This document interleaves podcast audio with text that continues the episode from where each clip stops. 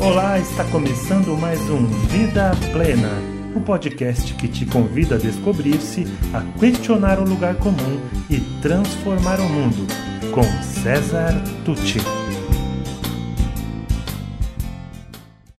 Certa vez perguntaram para um dos grandes gênios da humanidade, Albert Einstein, se a vida tem algum sentido. Ele declarou que não saberia dizer metafisicamente se a vida tem um sentido, mas sua resposta foi absolutamente impactante.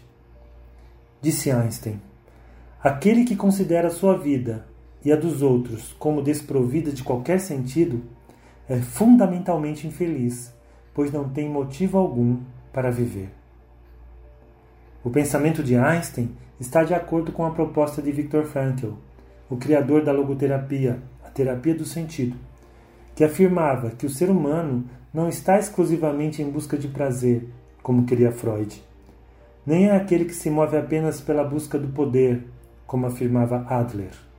Para Viktor Frankl, o ser humano está em busca de sentido. Ele tem vontade de sentido. Ele tem fome de sentido.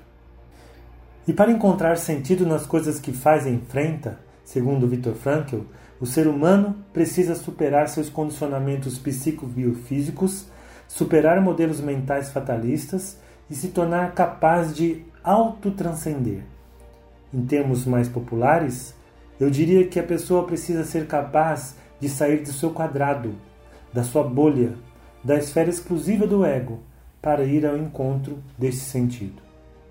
E quando percebemos que a nossa vida realmente tem um sentido, percebemos também que estamos todos conectados, que somos úteis uns aos outros e que ser um ser humano é trabalhar por algo além de si mesmo.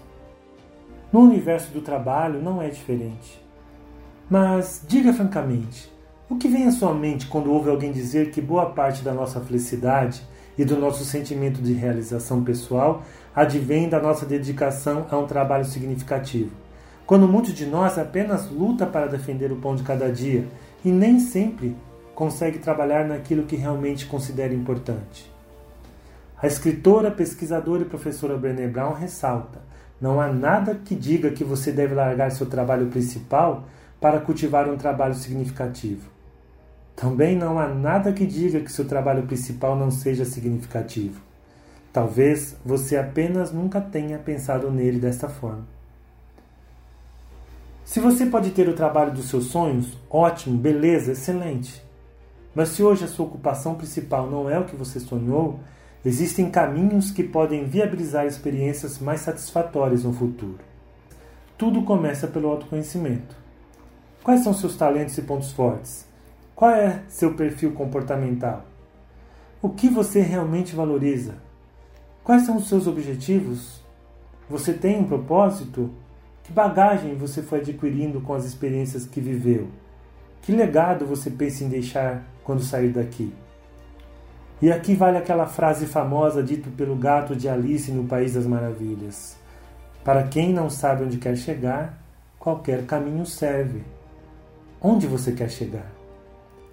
Para os jovens ansiosos e frustrados por não terem ainda encontrado trabalho na área ou na empresa que tanto sonharam, costumo sugerir o seguinte: primeiro, analise serena e objetivamente quais são as suas possibilidades.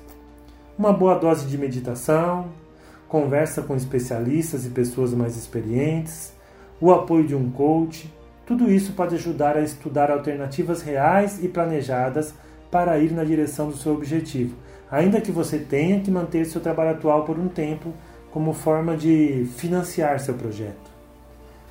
Segundo, se houver chances de mudança para algo mais coerente com o que você considera significativo, haja nessa direção.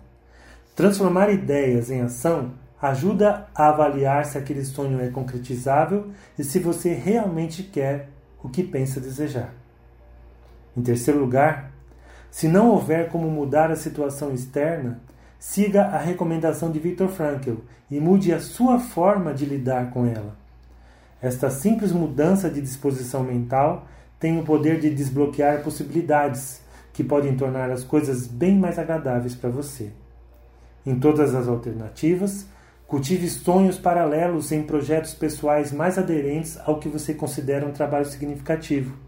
seja atuando no seio da sua própria família, seja em sua comunidade, seja em seu grupo religioso, seja em seu trabalho voluntário, etc.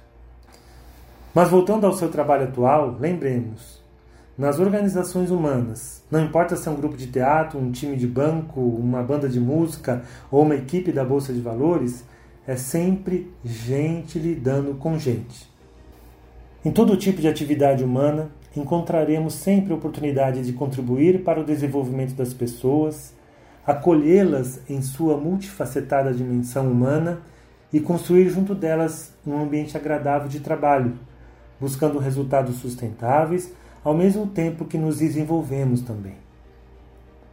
Com um pouco de sorte, capacitação e planejamento, no futuro talvez você possa se dar ao luxo de se dedicar exclusivamente a projetos que considera significativos. Mas aqui está a dica de ouro que exploramos profundamente em nossos treinamentos sobre trabalho, sentido e florescimento humano. Tudo o que é importante demanda tempo e persistência. E atenção!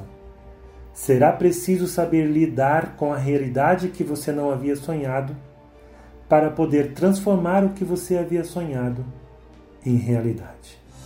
E se você gostou desse podcast, conheça mais sobre o meu trabalho pelas mídias disponíveis em www.cesartucci.com.br.